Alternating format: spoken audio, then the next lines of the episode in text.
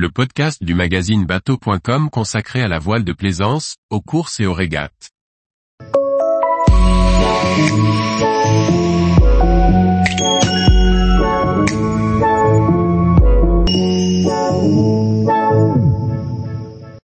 Douze conseils pour transporter son voilier sur la route. Par Emmanuel Van Dett. Un petit voilier, une voiture et une remorque, le tiercé gagnant pour des navigations variées.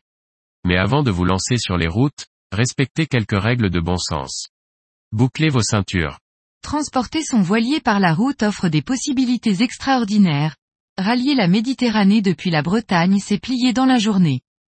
À comparer à la croisière auturière, difficile pour un petit voilier, assorti de 10 jours de canal du Midi.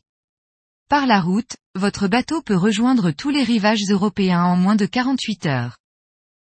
Avec une remorque, il devient possible de régateur partout en France, même pour un week-end prolongé. Autres avantages, possibilité de bichonner sa carène sans peine et même de se passer un temps de port ou de corps mort. Pour profiter au maximum de son bateau transportable, autant mettre tous les atouts de son côté. Un dériveur intégral, une remorque et un plan d'eau incliné pour des mises à l'eau, sortie d'eau express ou, pour les quillards, un anneau pour une élingue et une grue à proximité. Un programme alléchant qui réclame tout de même un véhicule adapté préféré les utilitaires et les 4x4 plutôt qu'une berline, sensible à la charge. À prévoir également, le permis B si le poids du bateau plus remorque plus grand que poids à vide du véhicule tracteur et, ou poids total plus grand que 3500 kg. Attention à ne pas se laisser abuser par les déplacements à vide affichés par les constructeurs et ne sous-estimez pas l'armement, c'est le peson qui fait foi. Et sur la route, prudence maximum et anticipation pour un voyage sans souci. Pour rouler, votre remorque doit être adaptée à votre bateau et en bon état. Une fois par an, un check chez votre garagiste n'est pas un luxe. Un petit conseil pour éviter les ennuis quand votre remorque ne sert pas pendant longtemps, faites en sorte de poser le timon sur cale pour soulager la rouge au quai. Pendant l'hivernage, surtout si le voilier n'est pas à l'abri, cette dernière et la plaque feu seront stockées chez vous, à l'abri des vols. Deux écoles, avec ou sans grue. La première école, c'est celle des dériveurs intégraux, qu'on sort de l'eau sur un simple plan incliné, à l'aide du treuil de la remorque. La formule la plus simple est une véritable autonomie.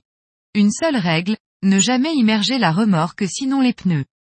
Préférez les marées hautes pour plus de pente et moins de vases et algues glissantes. La seconde méthode la grue.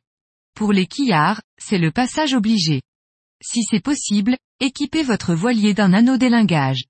La mise à l'eau est bien plus rapide, plus besoin du croisillon et des sangles, et surtout à votre portée. Renseignez-vous auprès des clubs de voile, qui disposent le plus souvent d'une petite grue.